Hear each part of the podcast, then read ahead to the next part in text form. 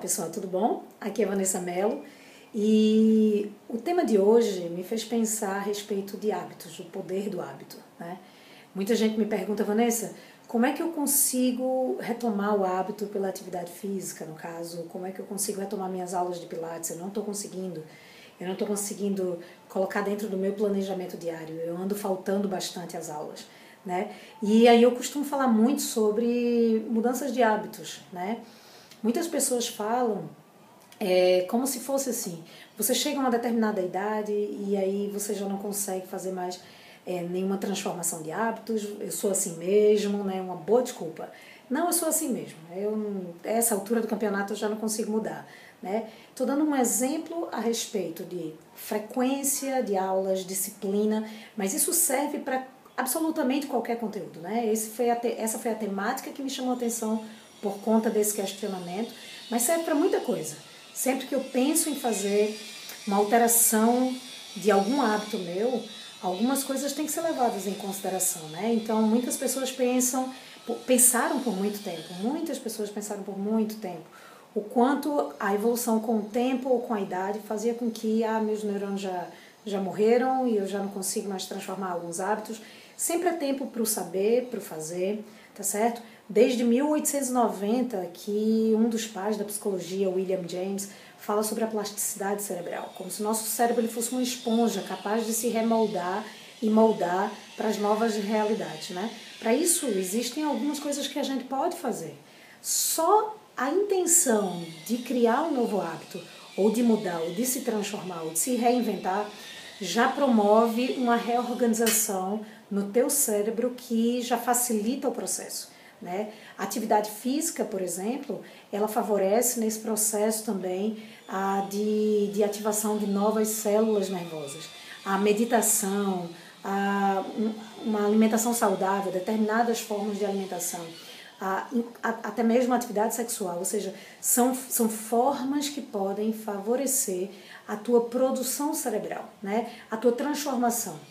Então, Antigamente se acreditava que era necessário, eram necessários 21 dias para que você construísse um novo hábito. Né?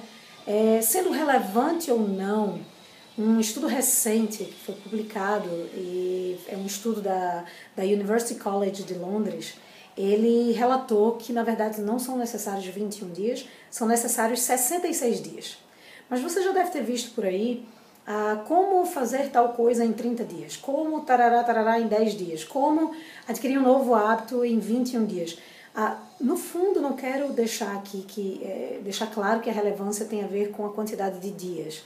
Ah, apesar do estudo ele ter sido comprovado com os 66 dias, e na altura desse vídeo aqui, eu venho nos meus 66 vídeos publicados, quando, se você assistir um dos primeiros, esse era o meu maior bloqueio ao falar de uma câmera, por exemplo mesmo que ainda não seja a coisa que eu mais gosto de fazer, eu criei um novo hábito.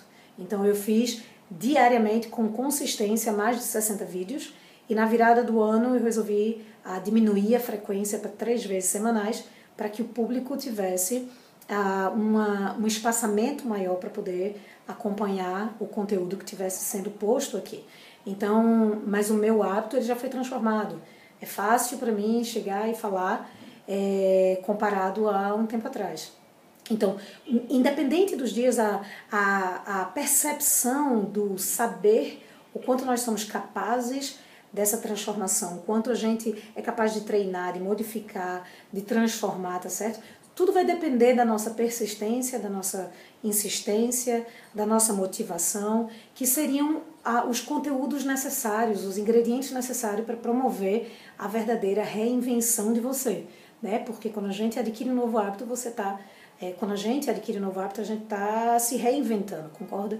Então, isso vai dar, independente da quantidade de dias, ah, são 21 dias, são 66 dias, dependendo da forma como você faça, é como se por uns dois meses e meio a três meses seguidos você tivesse consistentemente criando um novo hábito, um novo hábito de leitura, um novo hábito de acordar, um novo hábito de alimentar, um novo hábito comportamental, um novo hábito de exercício, um novo hábito de verdadeiramente ser consistente com aquilo que você quer modificar.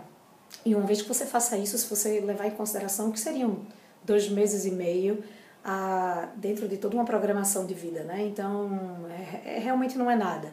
Então, sempre que você perceber que precisa criar um novo hábito que seja favorável a você, que seja favorável aos que estão ao teu redor, para que a gente possa se reinventar, a, que a gente possa fazê-lo com consistência no início, com disciplina, nem que a gente tenha que colocar lembretes, fazer listas, é, colocar num, num, num despertador, é, coisas que nos favoreçam, lembretes que nos favoreçam aquela nossa meta, aquele nosso objetivo.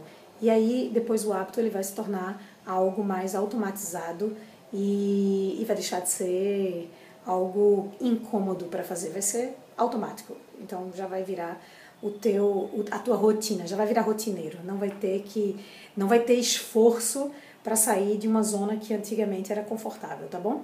Então, é bem por aí que a gente possa se reinventar sempre e todos os dias para que a gente possa se tornar um ser humano melhor, tá bom? Esse foi o conteúdo de hoje. Um cheiro no coração e até a próxima.